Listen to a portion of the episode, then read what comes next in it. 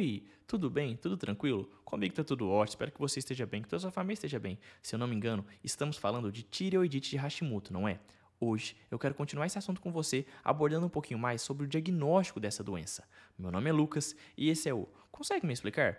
Antes de mais nada, tem que fazer aqueles convites sempre. Se você ainda não segue, consegue me explicar aqui no Spotify e no Castbox, por favor, cogite seguir. Basta clicar no botãozinho de seguir para você estar tá recebendo todo domingo três novos episódios desse que é o seu, o meu, o nosso podcast. Além disso, gostaria de convidar você também a estar tá seguindo nosso Instagram. O Instagram do nosso canal é o arroba consegue me explicar.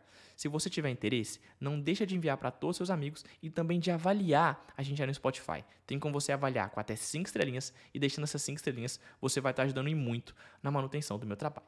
Pensar em diagnóstico de tiroidite Hashimoto é pensar em quadro clínico, é pensar em exame laboratorial e pensar em muitas vezes até de lançar mão de uma PAF. Como assim, Lucas? O diagnóstico de tiroidite Hashimoto ele é realizado através de um quadro clínico compatível, geralmente com um paciente que apresenta um bócio e hipotireoidismo com TSH elevado, associado à presença de autoanticorpos tireoidianos. Lucas, quais anticorpos seriam esses? Você bem sabe, a gente tem conversado disso desde o começo, que vai ser quem? O anti-tireoperoxidase, o anti-TPO, que costuma estar presente em 90% dos pacientes, e ou o anti-tireoglobulina, o anti-TG, que costuma estar presente em 80 a 90% dos pacientes. Então, fazer o diagnóstico é pensar em quê? Clínica e laboratório. Clínica do seu paciente. Você bem sabe qual é a clínica do paciente que tem a tireoidite Hashimoto. É um paciente que pode apresentar bócio em 80% dos casos, sendo que o paciente que tiver trave bloqueador positivo é presente, ele pode não apresentar esse bócio, já que só anula o bócio. Um paciente que vai apresentar manifestações de hipotireoidismo, que é, a brad, que é o bradipsiquismo, o aumento do peso, a intolerância ao frio, a bradicardia, a constipação, a depressão, um paciente que apresenta uma rachitireotoxicose, uma hiperprolactinemia, uma dislipidemia, uma lentificação dos seus processos metabólicos que vão justificar os efeitos do hipotireoidismo e também, claro, pode apresentar aquele, até aquele mixedema, que decorre de um acúmulo de glicoproteína ou glicanos que é aquele edema generalizado, duro e sem calcificações. Então, essa é a clínica. Se a gente tiver uma clínica com anti-TPO positivo e antitireoglobulina positivo, ou antitireoglobulina positivo, a gente pode estar diante de quê? Podemos estar diante de um paciente que está apresentando nada mais, nada menos do que hipotireoidismo de Hashimoto, ou tireoidite de Hashimoto. Então a gente tem que pensar sempre nisso, numa clínica relacionado à questão também de autoanticorpos, antitireoperoxidase, o anti-TPO, que costuma estar presente em até 90% dos pacientes, e ou antitireoglobulina, o anti-TG, que é presente até em 80, 90% dos casos. A clínica compatível com a positividade dos autoanticorpos, diagnóstico.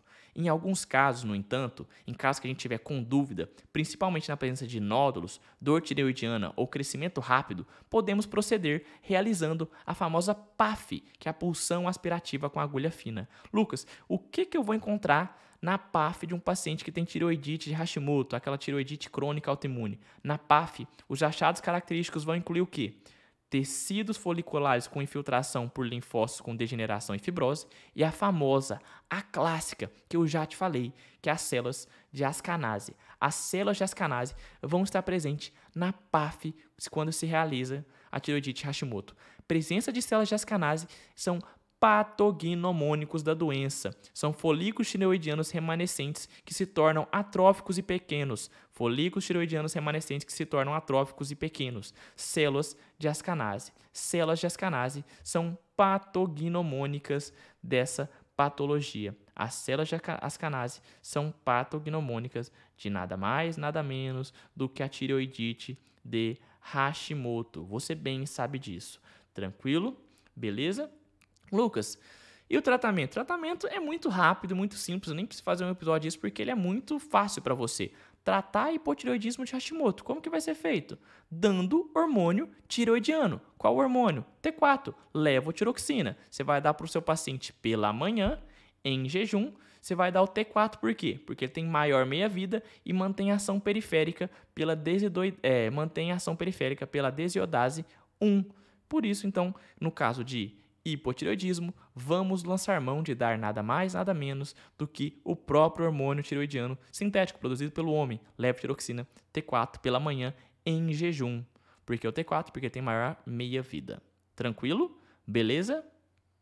Ai, Lucas, eu achei meio pouco você falar para mim que tem da levotiroxina, que é o T4 pela manhã em jejuns, porque o T4 tem maior meia-vida, que, que mantém essa ação periférica pela desiodase.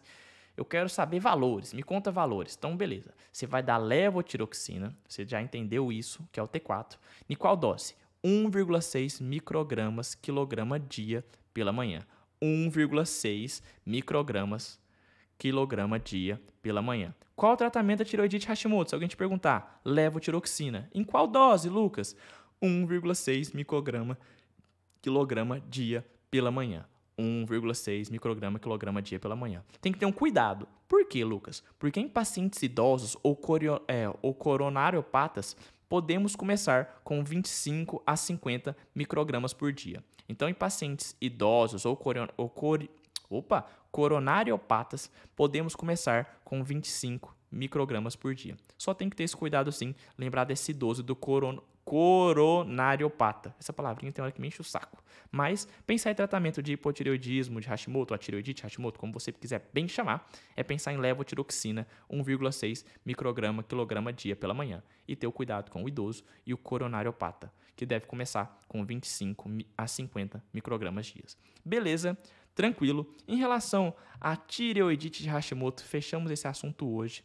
Reforço, eu espero poder, eu espero ter te ajudado nesse conteúdo. Muito obrigado pela sua audiência e pela sua paciência. Mais uma vez, muito obrigado mesmo por você acreditar no meu trabalho. É, se você ainda não segue, consegue me explicar aqui no Spotify, no Cashbox, cogite seguir. Basta que você clicar nesse botãozinho de seguir para estar tá recebendo todo domingo três novos episódios. Além disso, você está convidado a seguir o nosso Instagram, que é o arroba consegue me explicar. Pode mandar uma mensagem lá, me seguir. Eu vou ficar super feliz de conversar com você e de trocar uma ideia. Fique também à vontade para avaliar aí no Spotify. Tem como você avaliar com até 5 estrelinhas. Deixando essas 5 estrelinhas, você vai estar ajudando muito também no meu trabalho. Se quiser seguir no meu Instagram pessoal, pode seguir. É o arroba lucascarres. Carrez se escreve da seguinte forma: C-A-R-R-E-Z. Fique à vontade também. E é isso. Muito obrigado pela sua audiência de sempre, pela sua crença no meu trabalho. Estamos juntos. Um beijo no seu coração. Valeu, falou e fui!